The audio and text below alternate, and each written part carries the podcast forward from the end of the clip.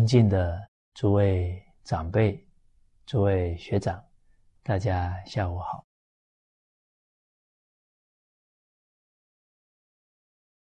上一堂课，我们谈到《说愿制药》当中啊一段叙述尧帝的存心啊，还有他的行持。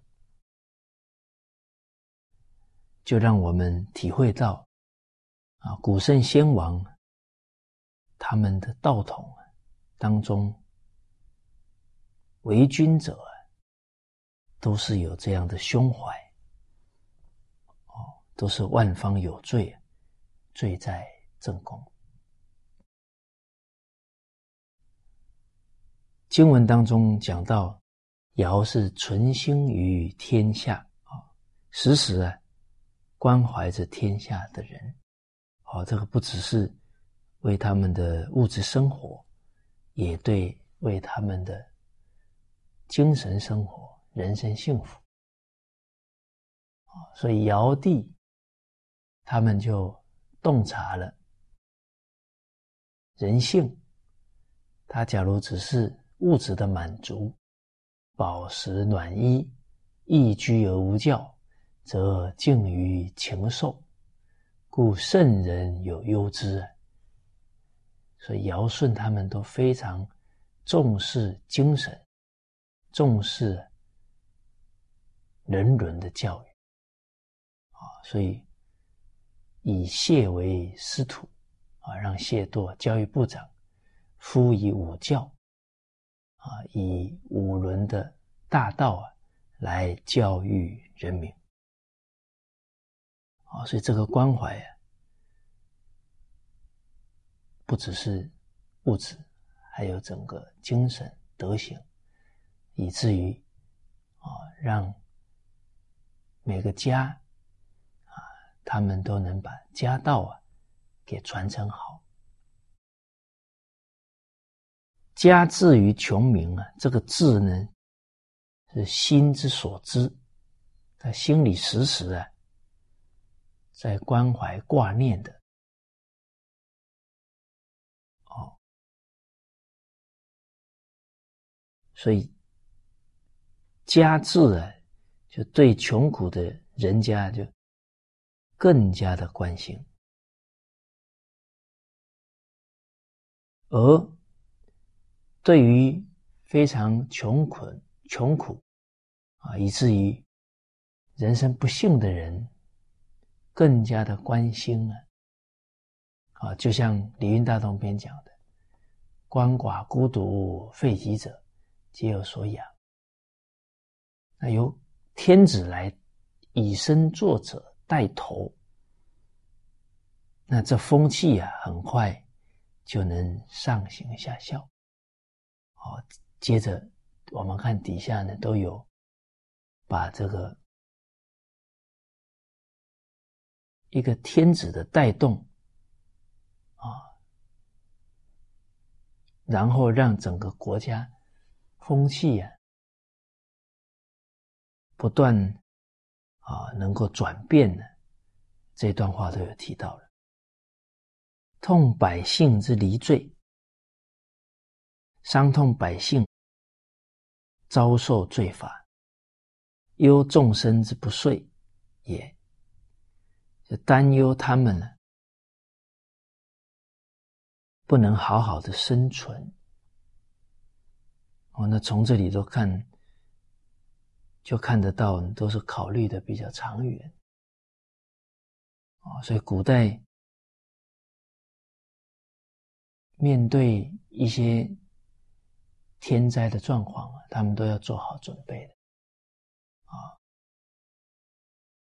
不能有九年的存粮啊，叫不足；不能有六年的存粮啊，叫急；不能有三年的存粮啊，叫国就非其国了。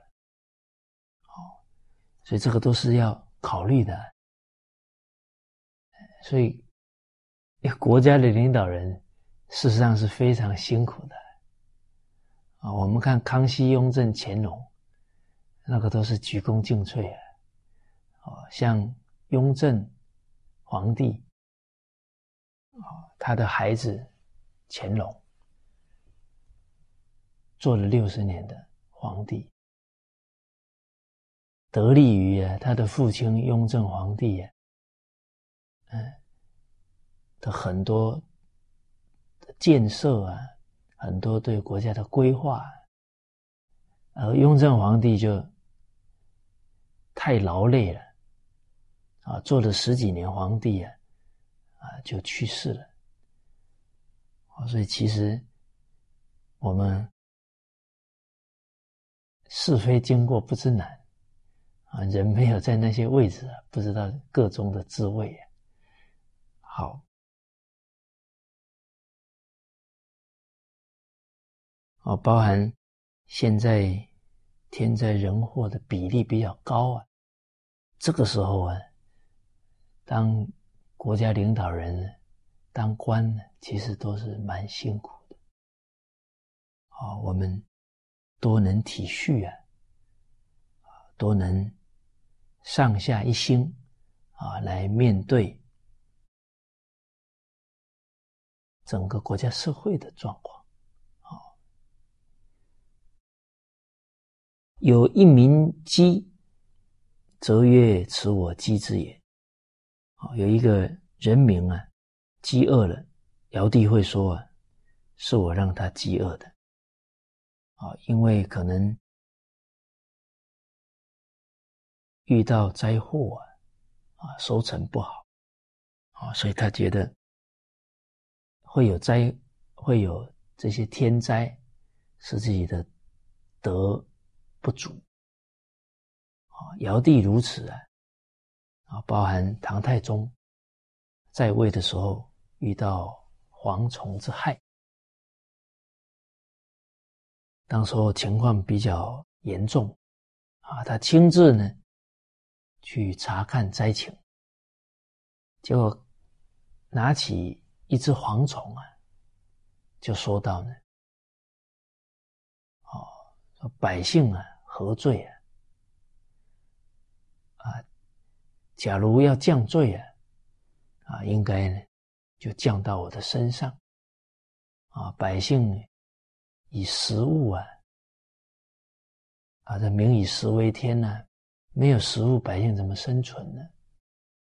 啊，所以你们不要去降罪于百姓，啊，都把罪啊降到我身上好了，就要把这个蝗虫啊。啊，那一只蝗虫要吞下去，旁边的臣子啊，急忙阻止。啊，皇上啊，你这样吞下去会生病的。太宗讲到呢，我就是要把罪降到自己身上，我还怕生病吗？啊，就把这个蝗虫吞下去，结果。这个黄害啊，很快的就化解掉。我们可以想象到，太宗这一个爱民之心啊，啊，还有自我反省的态度啊，一定啊令臣民大受感动。啊，那个人心啊，一感动，啊，一。反省啊，一知君王之恩，人心一善呢，灾祸就化解掉了。而又是领导者带动，那当然速度快啊。所以做善呢，慢慢这个就降祥瑞了嘛。所以《大学》里才讲嘛。未有上好人而下不好义者也。这个故事一传开来，老百姓的心呢，啊，也更加的有道义了嘛。哦，因为呢，太宗连身身体安危都不顾了嘛。啊，那当然大家团结的来面对灾祸，来建设国家。接着呢，有一名韩呢，则曰：“此我韩之也。”啊，有一个人名受寒了，啊，就说是我让他受寒的。哦，所以古人除了为君者，时时反思啊，老百姓的问题就是他的问题，包含农民，包含女子纺织，都会想到，我今天不努力工作，可能就有人挨饿了；我今天不好好勤奋的织衣服，可能就有人受冻了。哦，所以都是上行下效啊，为天下着想。在经文当中啊，我们群书教里面有提到，大禹啊，就有说到，尧舜时代的人民，都以呢不能像尧舜一样的德行而感到羞耻。哦，所以这个以身作则。所带动德化的力量，相当相当大。哦，所以真正把经典一句教诲完全落实的力量，远远超过讲一百堂、讲一千堂课了。一名有罪啊，则曰：“此我陷之也。”有一个人名犯罪了，尧帝说啊，是我。没有教好他，才造成他犯罪的。好，这样的胸怀态度啊，感得人昭而义立，德薄而化广。他的仁慈的风范呢，彰显啊，这个社会的道义啊，树立起来了。啊，大学讲的是为有善好人，下不好义啊，所以义立起来，德博而化广啊，道德广博啊，而感化了广大的群众啊，他教化的影响力啊，不断的延伸开来。哦，所谓无远弗届，故不赏而明劝。所以不需要奖赏，人民就会互相规劝啊，因为他们感觉到啊天子对他们的爱护啊，把他们的这个本善之心唤醒了啊，把他们的孝心、责任心唤醒了。哦，所以大家都以啊成圣成贤呢为人生的目标，那就互相规劝了。啊，不需要奖赏了，大家都很自爱呀。啊，不罚而明治，啊，不用刑罚，人民就治理的很好。啊，因为他们不忍心啊违背尧帝的教诲，要感他的。恩德，所以成功的父母啊，也是不赏而明劝的，不罚而明治。啊，他他的孩子啊，都不忍心啊，让父母失望，啊，决定啊，不丢父母的脸，然后很希望。赶快成就德行，赶快做好事业，可以回报父母的恩德。那这样的家庭，兄弟姐妹之间互相鼓励呀，互相规劝。哦，包含哎，我们在学校啊带班啊，假如能人昭而义立啊，德薄而化广。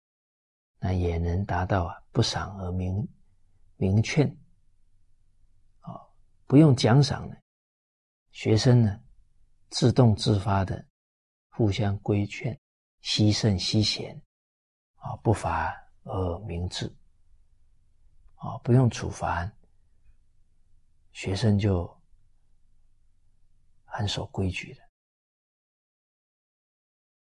这关键在哪里呢？先恕而后教，是尧道也。尧帝呢，能宽恕人民的错误，然后啊，尽力的教导他们，这就是尧治理天下的方法啊，也是最关键的精神：先恕而后教。这个恕道啊，确实不可虚理也。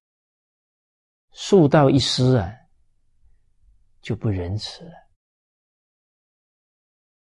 啊，所以孟子讲：“抢恕而行，求人莫近焉。”人能够呢，时时提醒自己啊，都要存一个宽恕，存一个设身处地的恕道。慢慢呢，就会契入仁爱的境界。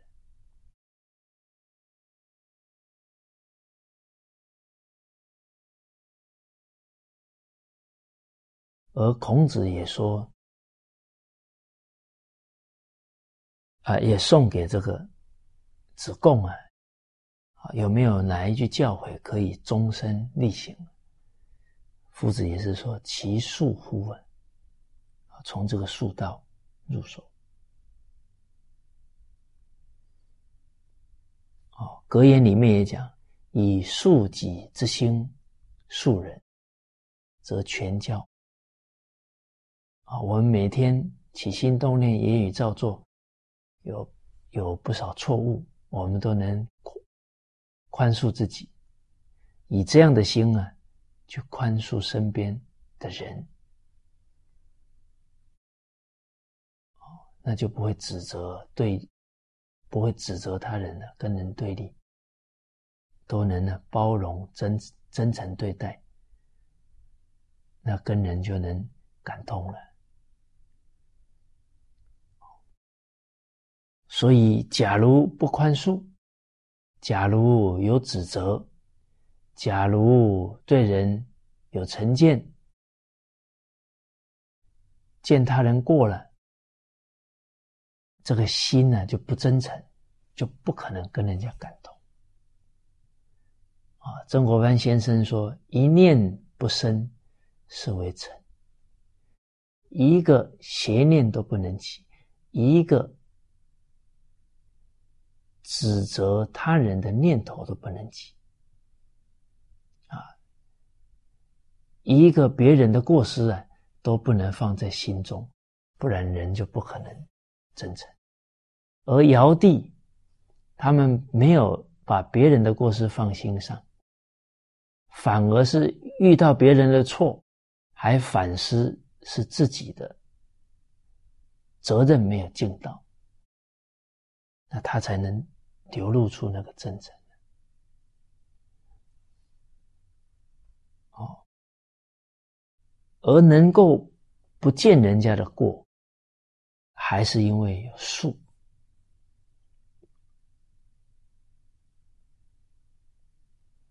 所以，比方以我们这个时代来看，很多人的行为可能都会让人没法接受，甚至会动怒。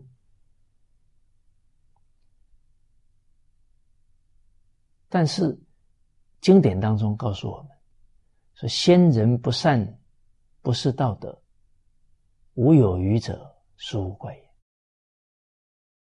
他行为虽然恶劣，但是他父母没教他，他也是可怜的人。他身为炎黄子孙，有五千年璀璨的文化，他却没有机会学习，才落得愚痴，落得败德。那以祖宗的心来看这个孩子，那他是最可怜的孩子。我们不应该。指责不应该，跟他对立啊，所以无有愚者，殊无怪。他的家庭，他成长过程当中，学校啊，在他人生一二十年的岁月，没有人教他做人。啊，所以一来看他的过去，我们会怜悯；再来看他的未来，更会怜悯，因为他这一生一定不会幸福，因为他这一生可能会造作罪业，最后万劫不复。所以从他的过去看，值得宽恕怜悯；从他的未来看，也需要宽恕怜悯。啊，人能够这样去体会啊，没有任何人可以让他生气了。啊，因为恶人都是可怜的人。哦，那心素了，可怜的人他的悲心起来了。啊，好好的。有耐心的引导他，教导他，而这个教当中呢，他有身教，啊，尧帝带头做，啊，他有言教，啊，循循善诱，包含整个团体、整个国家的风气，这是一种敬教，所以今天。啊，我们自己要弘道。哎，你自己社区的人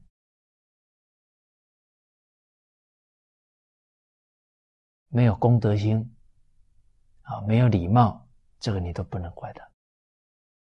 后教，谁教？自己教，自己的身教带头。你一宽恕了，你就不会批评他们。看他们不欢喜，哎，你自己带头，然后内心还相信人之初性本善，啊，只要我们做得好，正己就可以化人，慢慢慢慢有礼貌的关心社区的风气啊，就会带起来。好，那这个我们自己啊，也在落实先述而后教。好当领导者要先述而后教，当父母者也是啊。孩子出问题，你要包容他，你不能嫌弃他。而且孩子是枝叶花果，我们当父，我们父母是根呢。他枝叶花果有问题，离不开根的问题啊。他该教育，他在陪伴的时候，我们忽略了，怎么可以？指责孩子呢？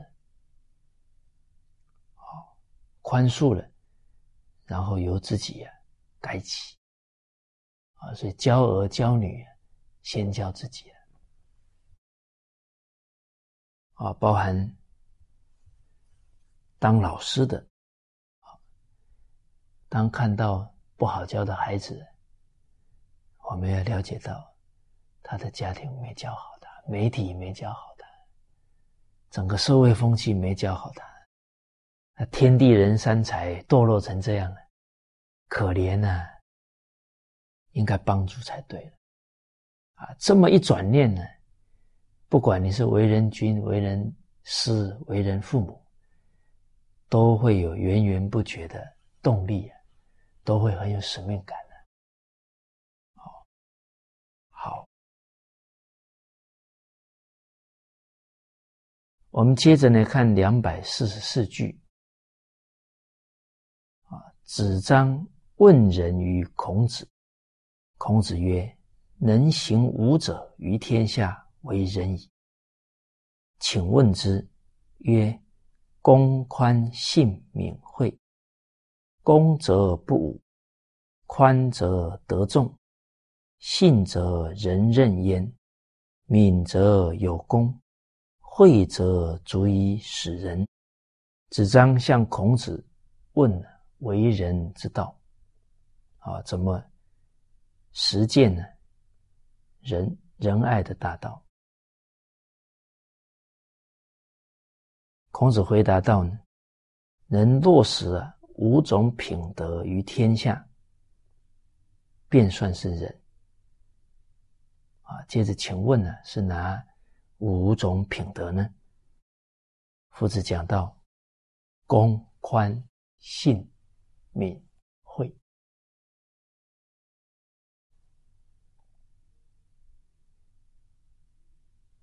仁爱呀，表现在对他人啊，想到自己就想到别人，而我们了解到呢，你要去爱护别人呢，得要有缘分啊，就是他信任你啊，他肯接受你的帮助，你才能。协助得了他，但现在的人呢，要信任人呢都不容易啊，好，好像都感觉啊，人跟人都是有目的的，不相信啊。他人会真正无私的来为他着想，不知道大家有没有遇过？你去用心的啊帮助对方，对方还怀疑你，你是不是有什么居心呢？啊，我想，假如我们遇到这个情况啊，内心一定啊还是会不好受。啊，那转一个角度啊，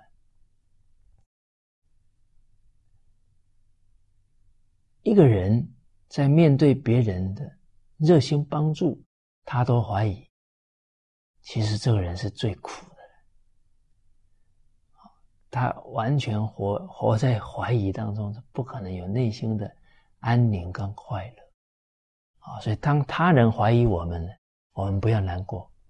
反而要更有一种悲悯啊，让世间这个怀疑的风气啊，能够化解掉啊。人家越怀疑我们，我们越有动力，越挫越勇啊！一定要证实啊，人是可以去无私奉献的。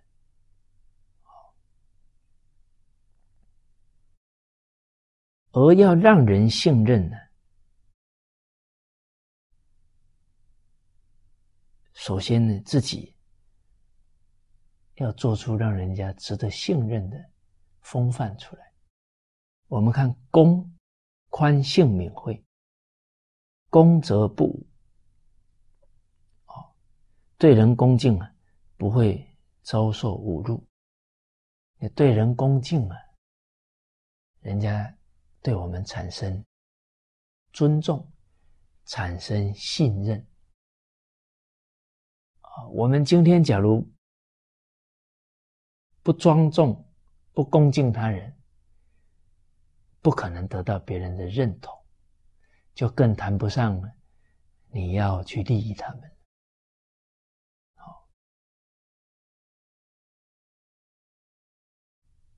哦，所以假如。我们真有心要去帮助别人，要建立起这个信任呢，自己的一言一行、一一举一动啊，要符合礼节啊，要恭敬待人，那这个信任呢，就能慢慢建立起来。假如我们的行为随便的、轻慢的，啊哪怕你确实有本事可以利益到他，这个信任关系不可能的能稳固了。好，好，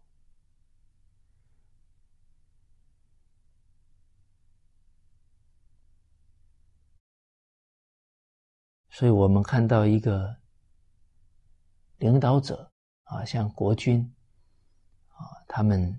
出现在公共场合，一定是都要非常有威仪，啊，非常啊有他的礼节在。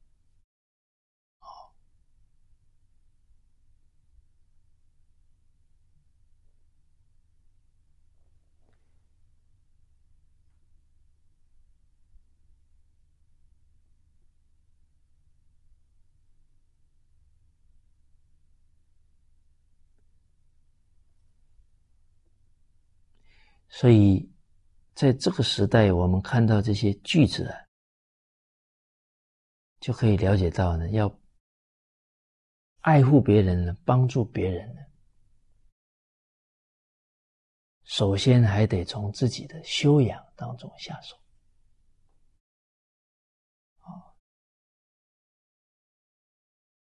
孔子有一次呢，问三个学生，啊，子路、子贡。颜回就是问到什么是智者，什么是仁者。子路的回答是：仁者使人爱己，智者使人知己。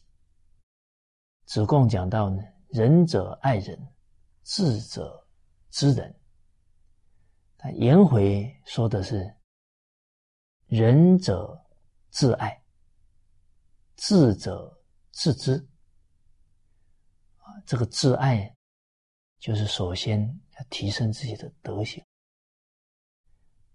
啊，不能放纵自己的习气呀。那自爱的人才能去爱人。那颜回这个回答是从根本回答的，而夫子在教导颜回如何实践仁爱。也是教导他克己复礼为人。克己，也就是从自己的格物功夫下手，从习气去改掉，自爱了，进而就能够去爱人。好，所以我们今天弘扬文化，假如不能恭敬他人呢？那不要说能帮得到人，啊，不让人家丧失信心啊，就不错了，就更不可能利益到人。啊，再来，我们的行持里面没有宽，没有待人宽厚，就得不到他大众的认同。哦，就更不可能带领人民。或者带领团队去走向幸福了，因为不认同了，我们就不可能得到他们的信任了。哦，所以必须啊，宽，哦，待人宽厚，而。每一句要做到啊，确实都要下很大的功夫啊！那公宽性敏慧，公，我们一言一行、一举一动都要关照自己的心，跟恭敬相不相应？哦，啊，像《论语》里讲：“出门如见大兵啊，使民如承大祭啊。”啊，出门面对每一个人，就像见到国家的贵宾一样的庄重、尊重啊！啊，然后使用人民的力量都不可以轻慢的，都要像办国家的祭典一样的庄重。这个宽。时时有一个宽厚的心，那假如我们常常生气呀，啊，常常不能容啊，这就不是宽了。要做到每一句啊，都得从很多生活细节当中去要求自己，去提醒自己。哦，包含我们之前跟大家谈到，哎，厚道。在态度上，时时要能够为人着想，设身处地。哦，比方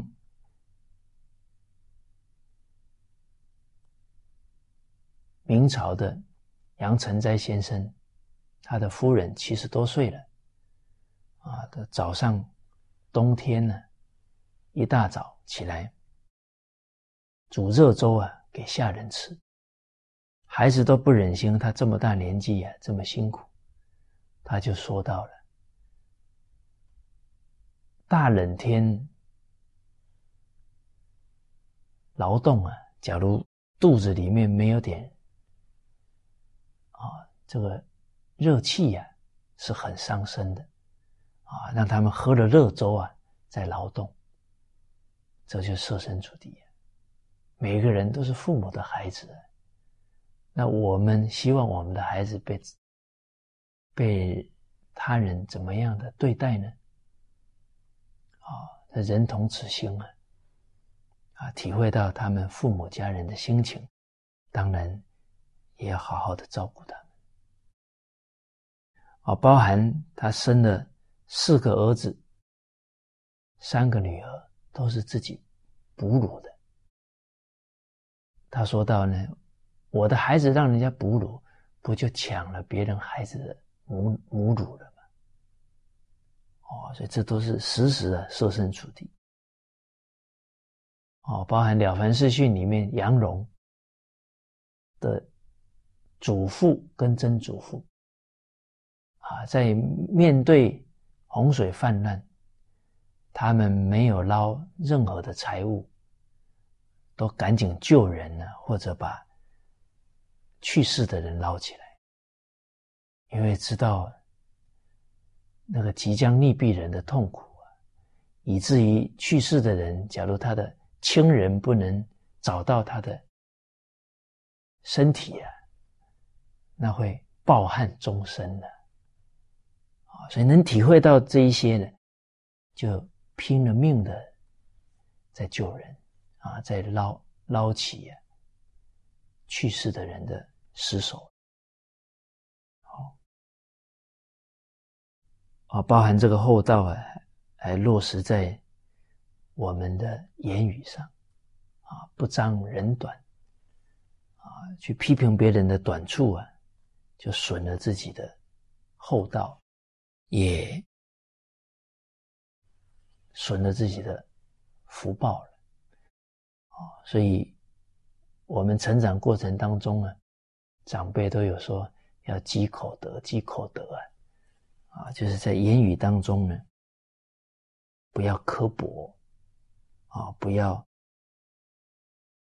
张人之短呢，啊，让人家在人群当中啊没有办法立足，这样都不。好，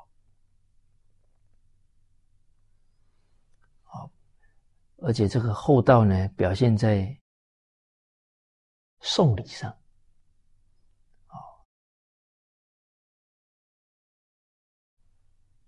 像我们中国啊，其他国家来进贡啊，我们回的礼啊，一定啊超过他们的礼，而且不占人家便宜啊，也是厚道的。不让人家难堪，也是厚道。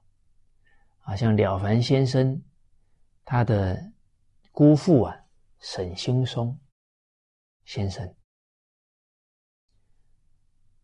他的仆人跟他去参加酒宴呢，结果仆人喝的太多啊，喝醉了，还是他把仆人呢带回来，而且还要划船呢。他这个员外亲自啊把仆人给带回来，好让他们的太太把他们赶紧扶回去休息。结果隔天呢，这个沈先生睡得特别晚，他的夫人呢就来叫他，说：“你一辈子从来没有睡这么晚，今天是怎么搞？”他跟夫人讲：“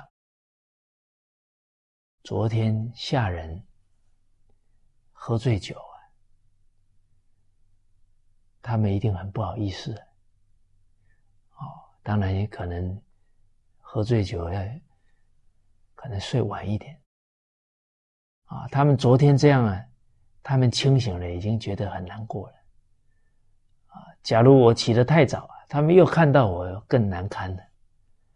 啊，所以我是想啊，躺在床上啊，等他们都去干活了，我再起来，啊，他们就不会太太不好意思了。哦，所以你看这么这么细节的地方，都希望人家不要太难看，啊，不要让人家有压力。这都是在处事当中啊，都能够啊宽厚替人想，那个宽则得众。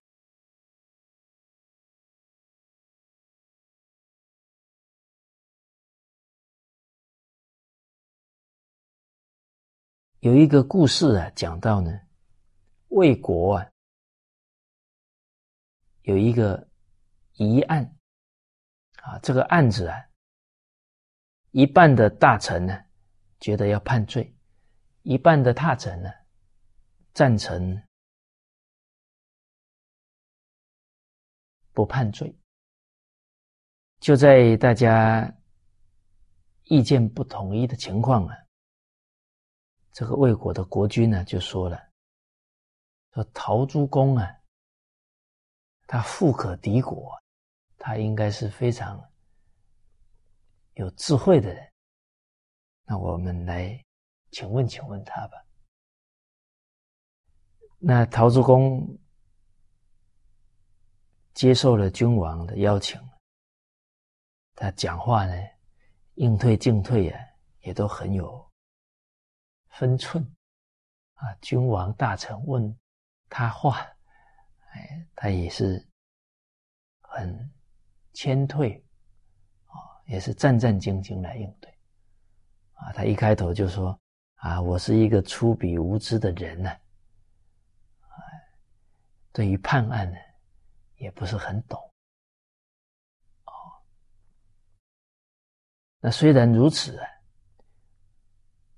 刚好我家呢有两个白玉啊，你看。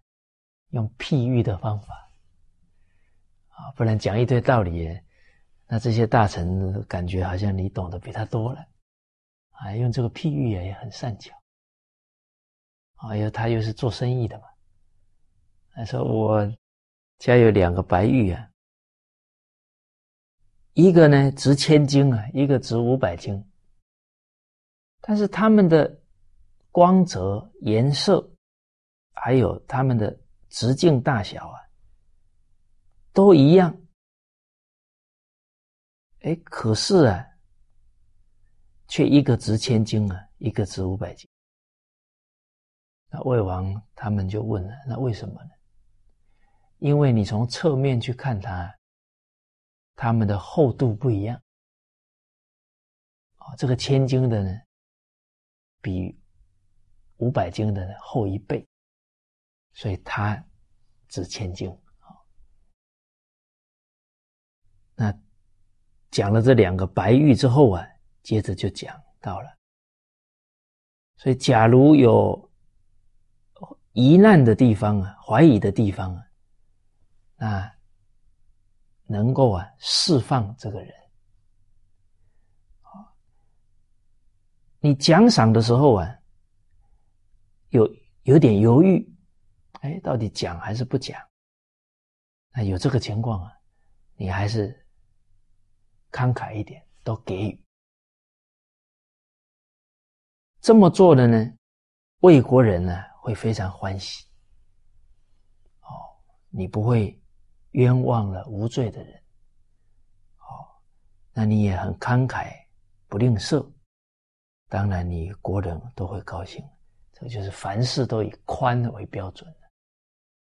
宽厚为准，接着又譬喻啊，这段譬喻也很精彩。那墙壁太薄了，这个房子可能就要翻了。啊，丝织品太薄了，哦，可能它就容易破损了。器具磨磨薄了，可能就容易毁坏；酒太薄了，就容易发酸了。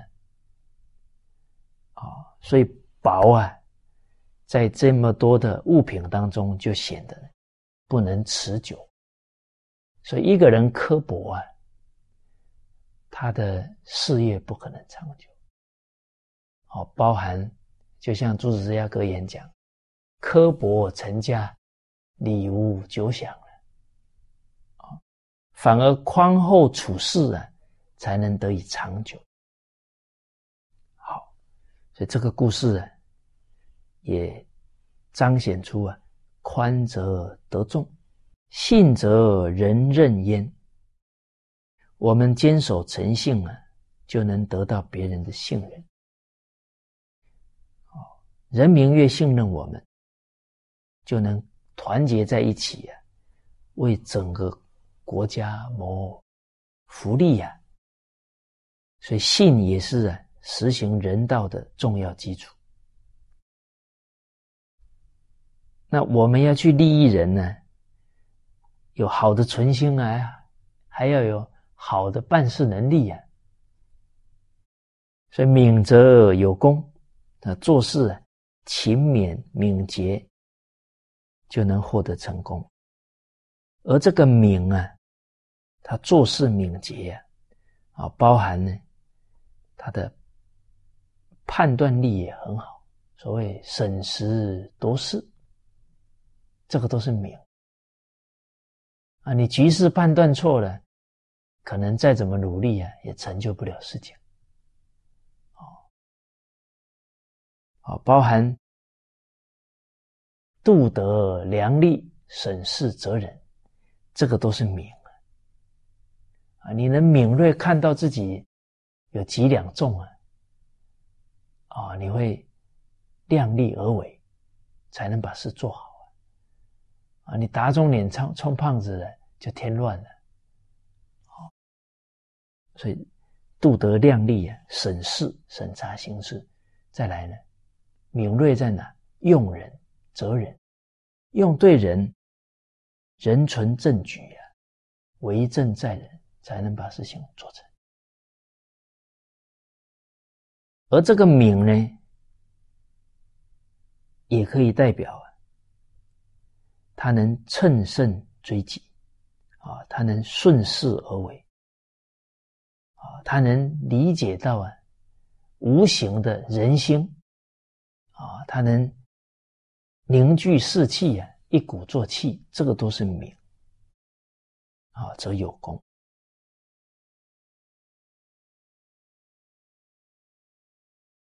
那包含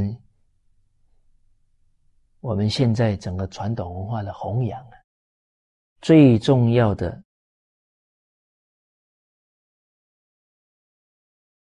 关键呢，在树立榜样。真正自己的家、自己的团体，哦，是落实的榜样，这个对传统文化的弘扬是最大的贡献。因为这个榜样竖起来，人们不怀疑啊，哦，所以像苏州啊，固德集团啊，在吴念博董事长带领之下。他们是幸福企业，连马达加斯加的大使马其顿大使啊，这些联合国的大使看了他做的，都对我们中国产生信心了。所以这个信很重要。好，他们都说到，哎，以前还有个印象。啊，觉得啊，中国的企业好像对员工啊都不是很照顾，啊，那就对中华的文化就没有信心了。哎，所以真正做到了，这确实是有功于文化的复兴了。哦，包包含海南省监狱系统的成就，带动的是全中国。把伦理道德、英国教育引进了全中国的监狱系统。好，所以这些成就因缘的领导者都是敏而非常敏捷、有智慧的人。啊，像海南省监狱系统成败关键。张发先生的成就啊，他首先他很敏捷，要从自己做起，从警官做起，而不是先教服刑人员。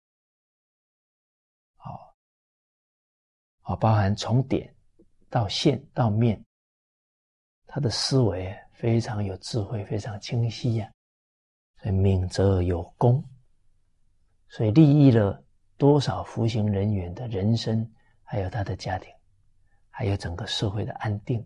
哦，惠则足以使人给人恩惠，人必啊感恩图报，那就能够啊运用人民的力量啊来建设。整个国家社会的，好，所以这个惠则足以使人呢，也是我们要时时呢，呃，能够看到人民的需要，啊，去协助，去关心，去帮助，去布施，啊，就能上下一心啊，然后共建国家的幸福。安定。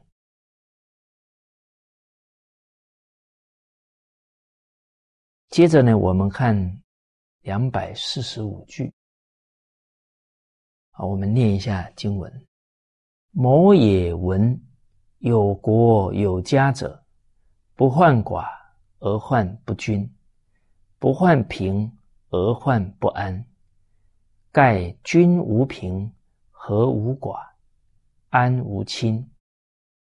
夫如是，故远人不服，则修文德以来之；既来之，则安之。夫子讲道啊，啊，他曾听说啊，有国的诸侯，有家的大夫，不患不忧患土地人民之寡少，而忧患。财富之不平均，不忧患贫穷啊，而忧患上下不能安定和睦。有国有家的人呢，首先呢，他是有一份责任，把人民照顾好，而不应该啊，是担心呢，土地人民太少。这个心是虚荣心啊。与他为人君应尽的本分呢不相应，啊，应该是照顾好百姓，那他的生活你要保障啊，所以要患不均，哦，要让人民啊生活呢安定啊，没有。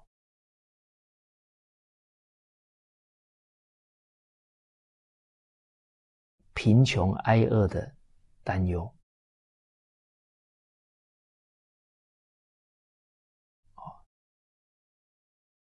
而假如呢，这个财富啊很不平均的话呢，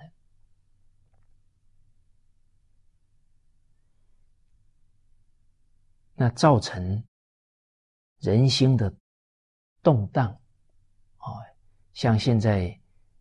有一些地区啊，贫富不均啊太严重，那穷人呢对富人呢会仇视，富人对穷人呢轻贱，好像我们看到很有钱的人开车撞死人都不当回事啊，这样的贫富不均呢，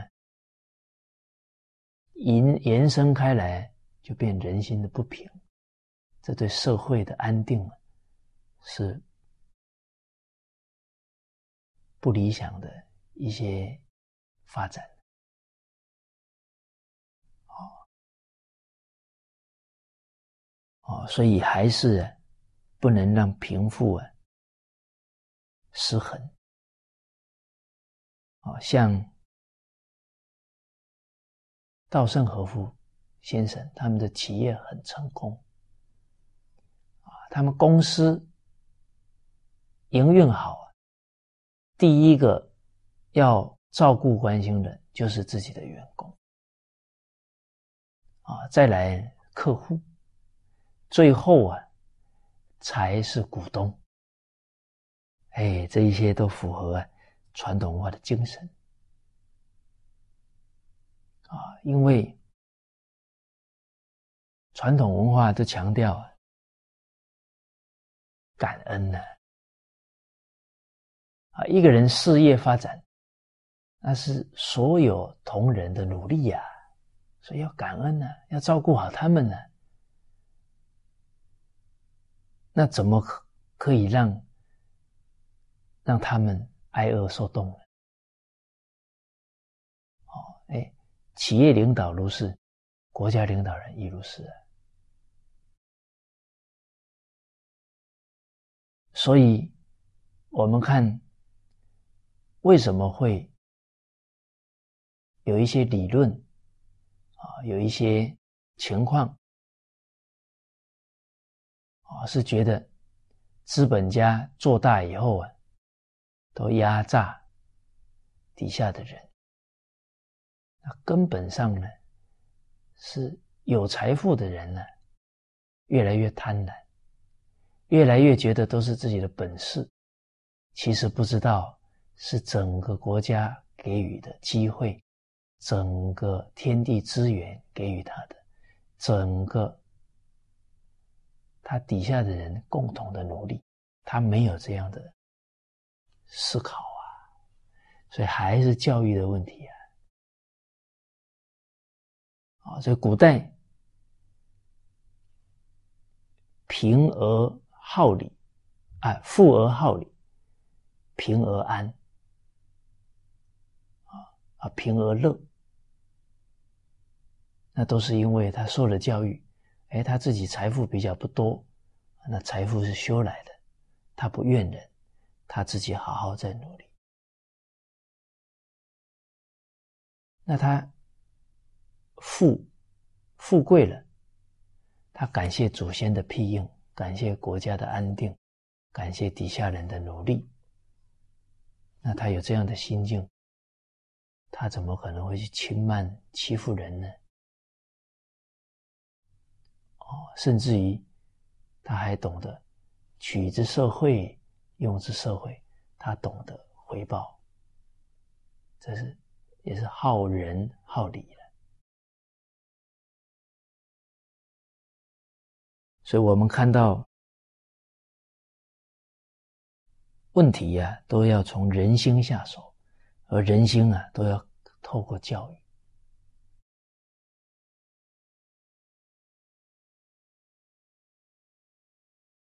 所以领导者。受过好的教育，不忧患人民寡少，啊，要从长计议的是不能呢财富不平均，不忧患贫穷啊，忧患上下不能呢安定和睦。其实啊，只要人知足常乐了，家庭社会都很安定。现在人不知足啊，都要争，都要贪呢，那变成家庭里面没有安全感了。哦，然后团体大家都要谋权谋利啊，也没有安全感。啊，是上下交争利啊，国跟家都不得安。哦所以，人要过上好的日子，最主要还是要安定和睦。所以患不安呢？盖君无平啊，因此啊，啊，整个国家政策啊，往平均财富的目标努力呀，则没有贫穷啊，均无贫，和无寡，上下和睦啊，同心，这样的国家气象啊，必然会感召远方的人来归附，他的人口也不会少啊。啊。就像现在，假如有一个团体真正做到亲如一家，啊，他几十个人、上几百个人亲如一家，谁不愿意到这样的单位来服务呢？哦，就像吴念博董事长，他的企业里面有一个员工推荐了他同乡的亲戚朋友。一百多个人到公司去服务，那他的人人群会壮大，事业会壮大，他这个和啊，他这个亲如一家就有吸引力了。哦，人们在这里工作，他有安全感他觉得很有保障。所以有德只有人呢，有德行了，啊，团体和睦了，自然会吸引他人呢来共襄盛举啊。所以和无寡，安无亲，整个人民啊安定团结。外患也不敢侵侵略，所以国家不会有倾覆的危险。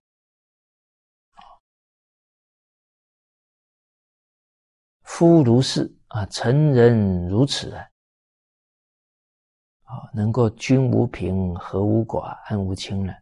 成人如此啊，故远人不服，则修文德以来之，既来之。则安之。啊，远方的人如果不能够归附啊，那我们则修养啊，文化道德啊，来感召。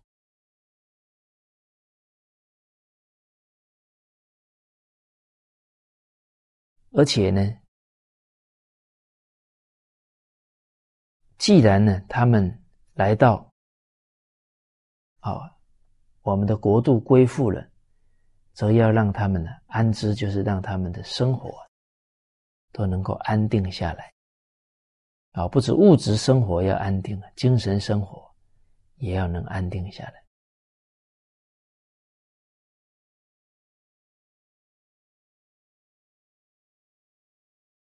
从这一句，我们可以了解到啊。我们中华民族啊，是和平的民主啊，啊，是德强调德化的修养啊，决定啊，不是用武力，不是用威势啊去压迫别人，所以西方现在是担心啊，中国强大，那这是。不必要的担忧啊，啊，这也是他们对于我们中国人呢，中华文化不够了解。哦，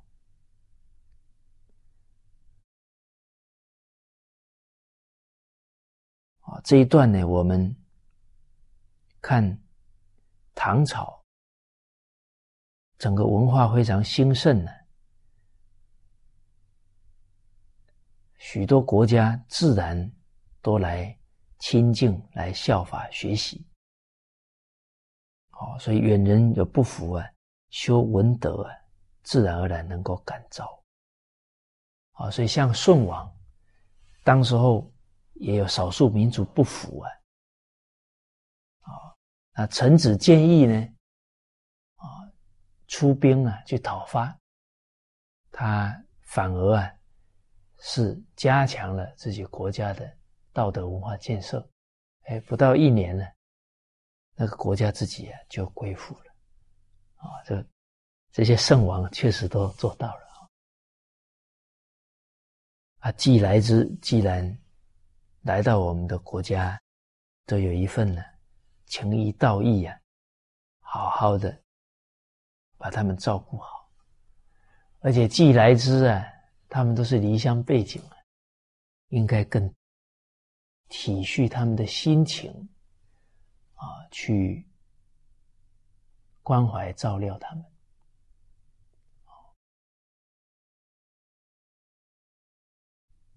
这一点呢，啊，在宋朝记载，啊，范公对于归附的敌军呢，都视同啊国人、家人一样爱护，所以当范公去世，连归附的这些西夏兵呢。西夏人都痛哭流涕啊！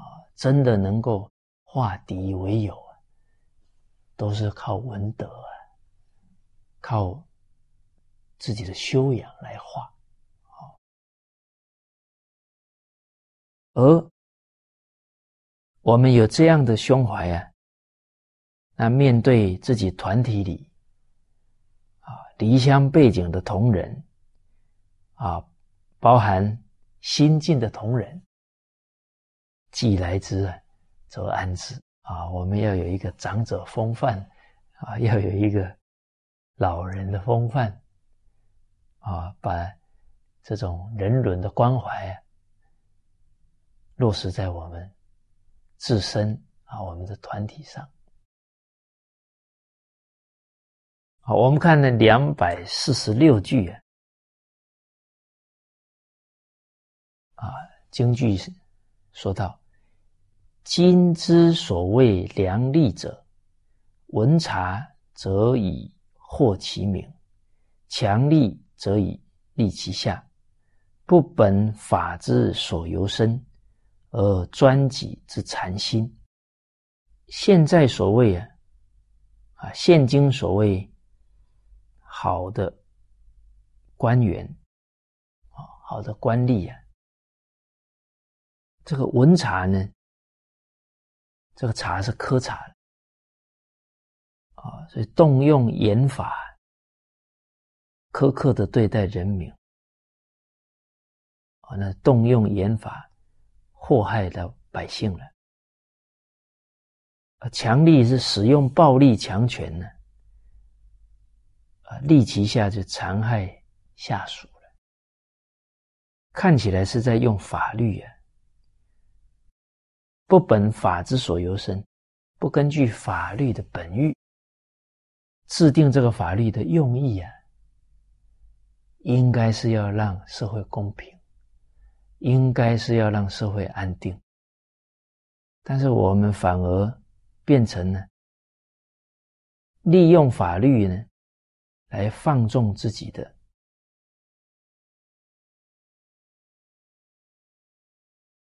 这个以。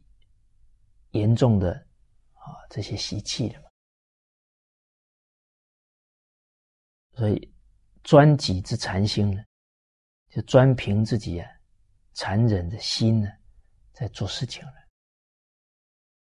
可见呢，当一个官吏非常残酷啊，伤害人民啊，就可以了解。当官、当领导，要先受教育，他才有可能呢明理，然后升起一种使命感，然后来扮演好他的角色。啊，所以人不学不知道，不知义。扮演好每一个人生的角色身份，都要学习。敬道怎么来敬道？他的道义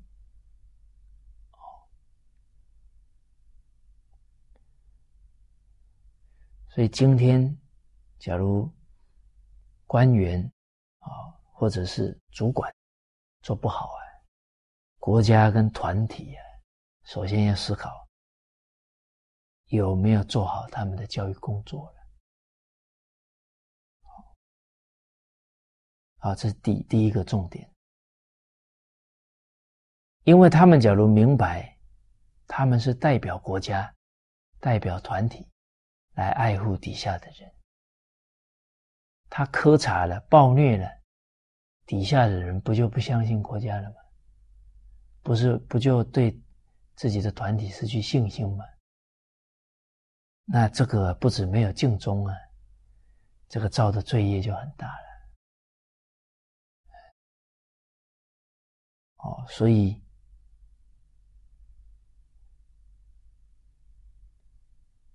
他能理解到这一点。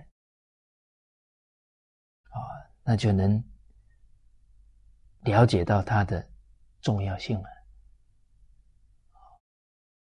官员是人民跟整个国家的桥梁啊，你要把这个桥梁搭好啊。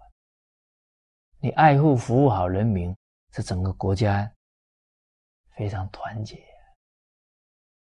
啊。这些官吏都虐民了，人民不相信政府啊。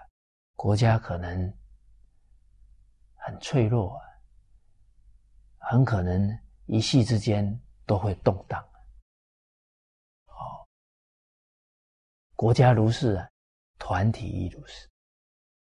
所以官员、干部得到国家团体的信任，不能辜负了这个信任，不能辜负了国家团体的栽培。哦，我们都有这种存心跟使命感，决定不会啊干出这样的事来。好，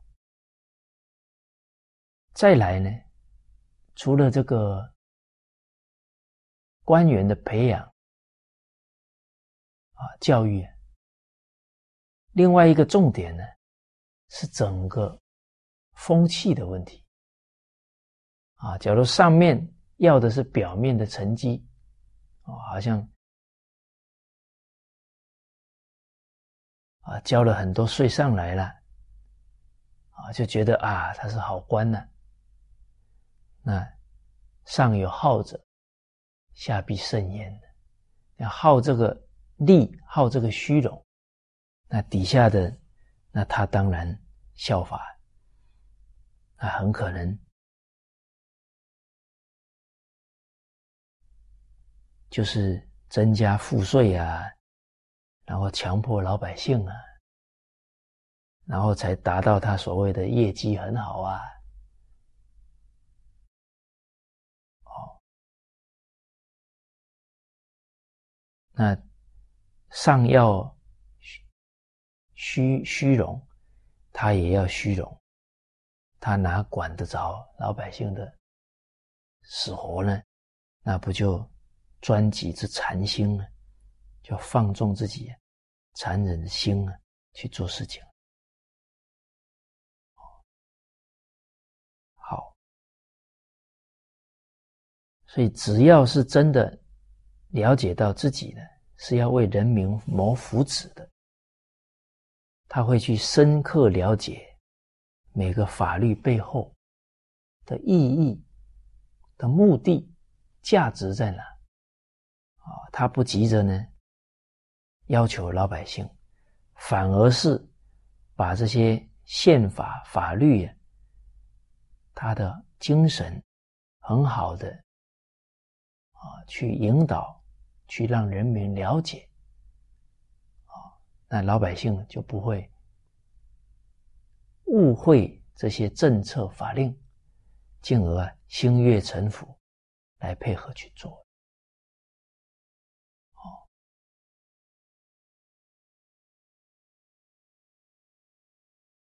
因为，假如一个团体啊，这些规定的规矩、制度没有能够很好的把他的本意啊引导，让底下的人了解，可能会造成一些误会。啊，明明这个规定是要让团体好，让他好，哎，他反而觉得这是严苛了，啊，这是在虐待他们了，啊，那了解错了，上下就不能信任，啊，反而久而久之啊，上下离心。就不可能团结发展，好，所以这个做领导的人、上位的人，对于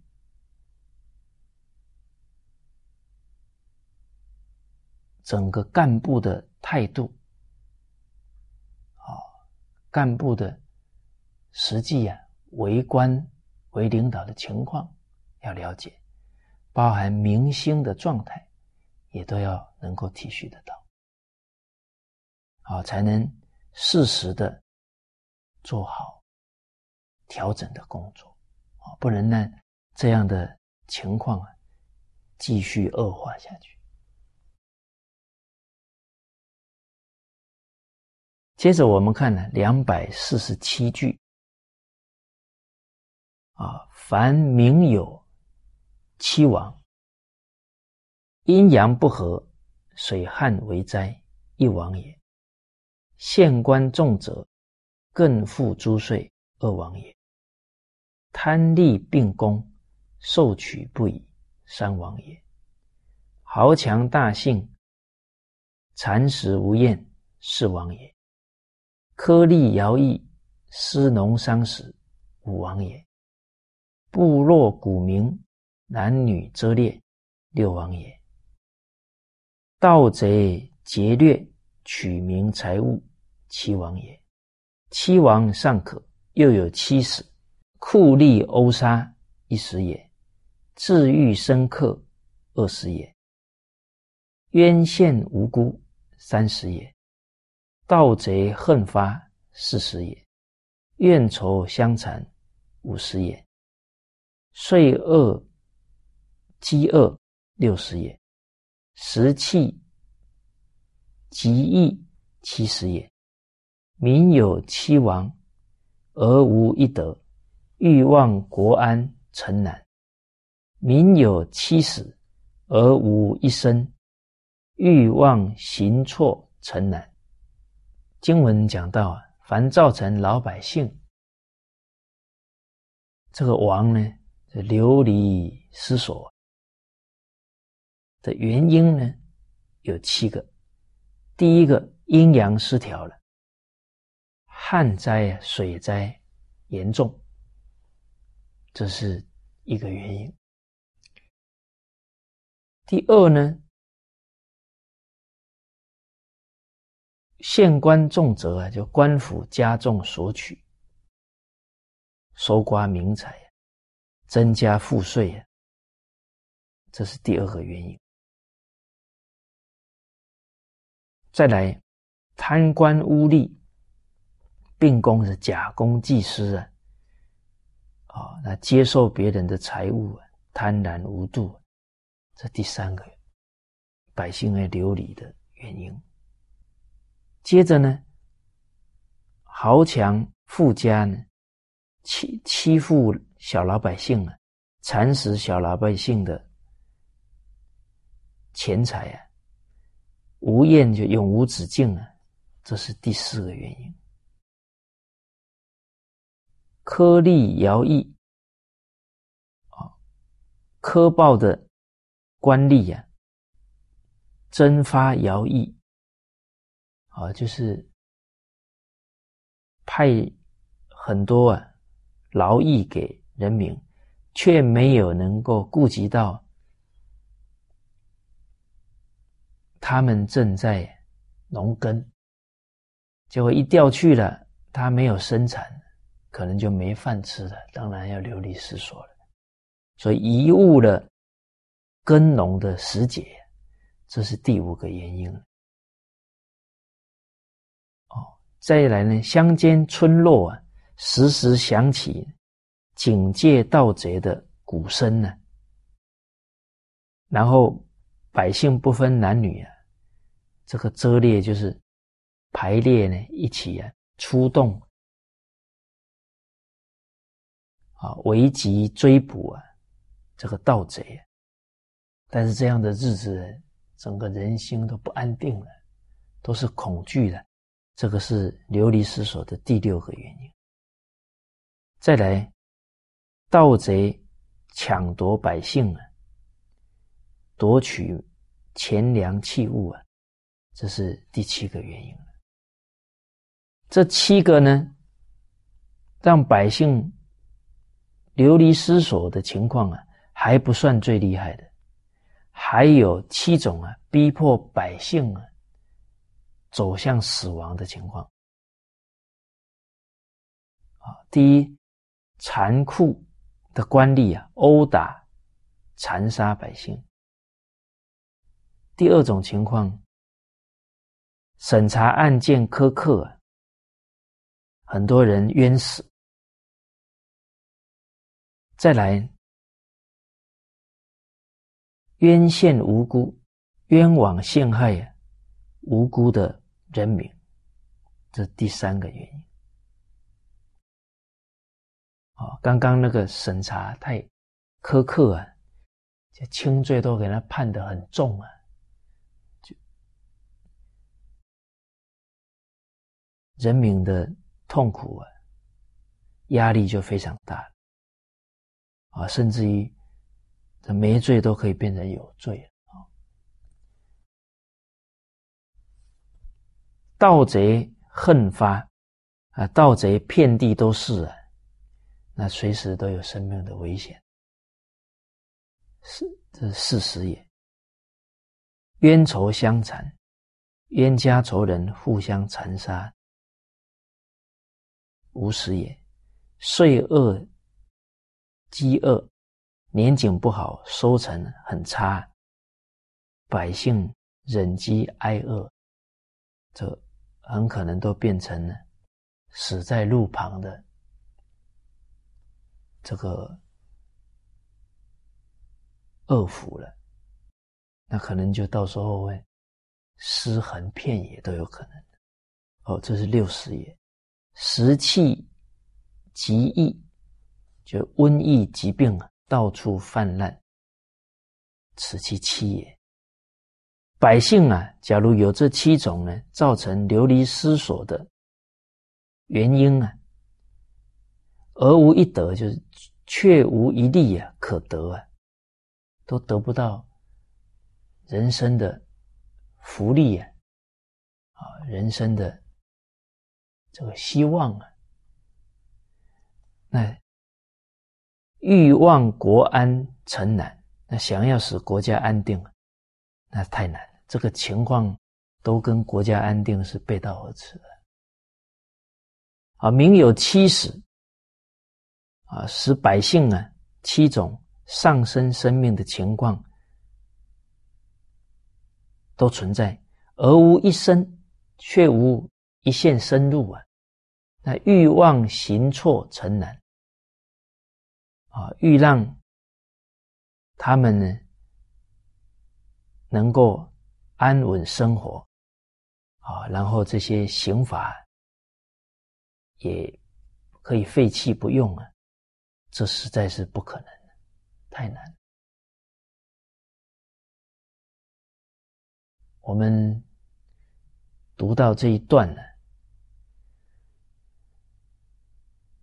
就能体会到呢，老百姓呢，假如活在有这些情况的社会里面呢。根本就不可能有安定的日子。啊，再想想我们现在啊，也该惜福了。哦，也该不要常常抱怨了。啊，应该感恩国家政府，进而啊，啊，从自己呢做好本分，啊，给社会团体。带好的头，好的风气，啊，因为和谐社会还是要从我心做起。而看到这一段呢，也想起啊，孔子那个时代的一个故事。有一个妇人呢，哭得很伤心啊。夫子看到了就说啊：“你这个伤心应该不单是一一两件事啊。”妇人就说啊：“我的公公被老虎吃了，先生又被老虎吃了，儿子也被老虎吃了。”他说：“那你怎么不离开这个地方呢？”他说：“我们本来住的地方啊，法律太严苛啊，官员太苛刻了，比虎还厉害啊！我我不想回去了。”他说：“苛政猛于虎啊，这个典故。所以我们的国家不能猛于虎，我们自己团体的这个风气啊。”不能猛于虎啊！应该是让人民、让团体的人在我们这个团体都能安定的生活、安定的成长，啊，能真正的过上幸福有意义的人生。好，那这一节课啊，跟大家分享到这里，啊，谢谢大家。